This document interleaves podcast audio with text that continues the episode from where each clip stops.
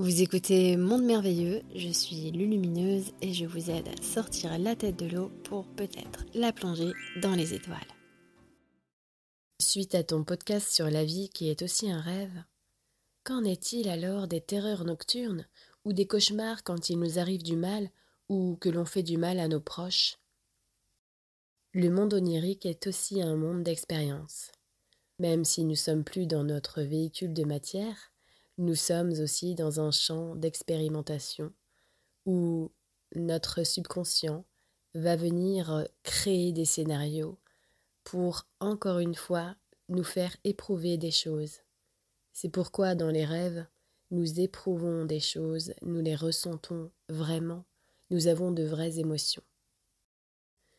Beaucoup d'êtres humains sont traversés par des courants d'une manière totalement inconsciente, puisque Aujourd'hui encore, la majorité des êtres humains sont presque totalement dirigés par leur inconscient. La grande ouverture qui se passe actuellement sur Terre, c'est justement ce grand changement de l'inconscient vers le conscient. L'humain monte, ouvre son inconscient. Il est en train de faire cette bascule. Il est en train d'ouvrir son calice, où il va recevoir justement toutes ces informations qui étaient jusque-là inconscientes.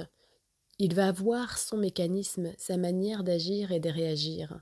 Il va comprendre que cette réalité matérielle n'est qu'une petite facette d'une réalité plus vaste et plus large, que les plans ne sont pas dissociables comme on pourrait l'imaginer, et qu'ils sont tous intriqués ensemble.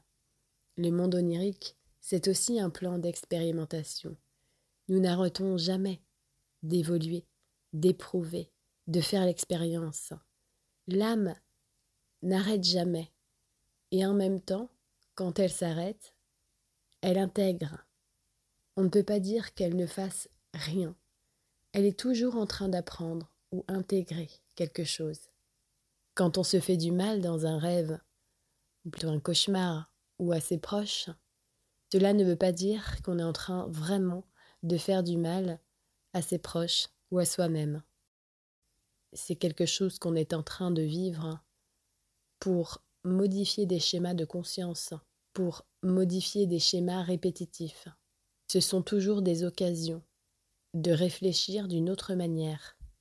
Si vous faites un cauchemar sur une telle ou telle personne, et si vous vous en souvenez en vous réveillant, cela vous donnera l'occasion de réfléchir, d'avoir une réflexion et vous n'aurez sûrement pas eu cette réflexion si vous n'aviez pas vécu cela dans ce monde onirique.